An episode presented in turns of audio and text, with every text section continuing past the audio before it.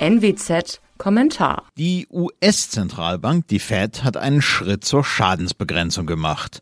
Die Europäische Zentralbank, die EZB, simuliert unterdessen bestenfalls den Kampf gegen die Inflation obwohl Geldwertstabilität ihr zentraler Auftrag ist.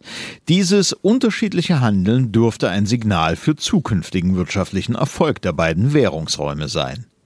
Die Fed erhöhte also den Leitzins um 0,75 Prozentpunkte. Im Laufe des Jahres soll er auf um die 3,5 Prozent steigen. Botschaft, die Fed ist entschlossen, die Inflation zu senken. Ob das reicht, um den Geldwert einigermaßen zu stabilisieren, steht auf einem anderen Blatt und wird sich weisen. Wenigstens aber beginnen die US-Zentralbanker, die von ihnen selbst durch die Flutung der Märkte mit aus dem Nichts geschaffenen Geld verbockte Situation zu bereinigen.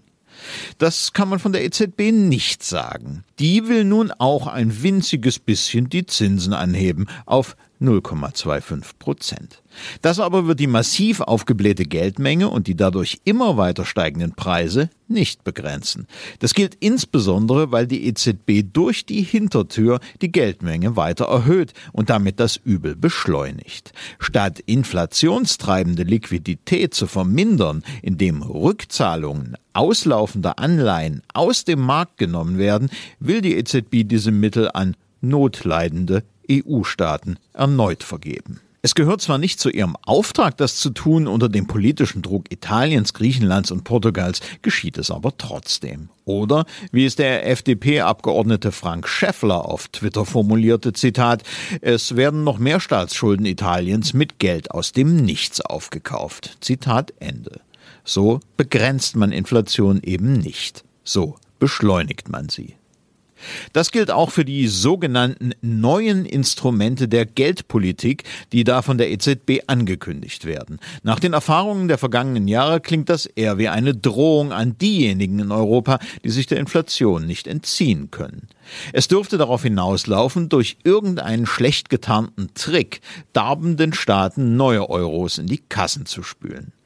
Die Anleihenaufkaufprogramme der vergangenen Jahre waren genau solche schlechten Tricks, um das Verbot direkter Staatsfinanzierung zu umgehen.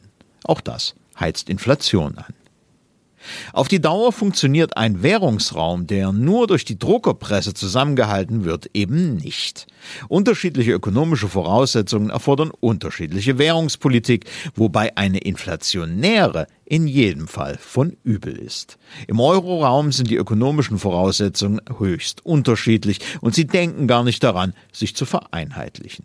Genau aus diesem Grund wird es immer wahrscheinlicher, dass es dem Euroraum ebenso geht wie seinem Vorläufer, der lateinischen Münzunion im 19. und frühen 20. Jahrhundert.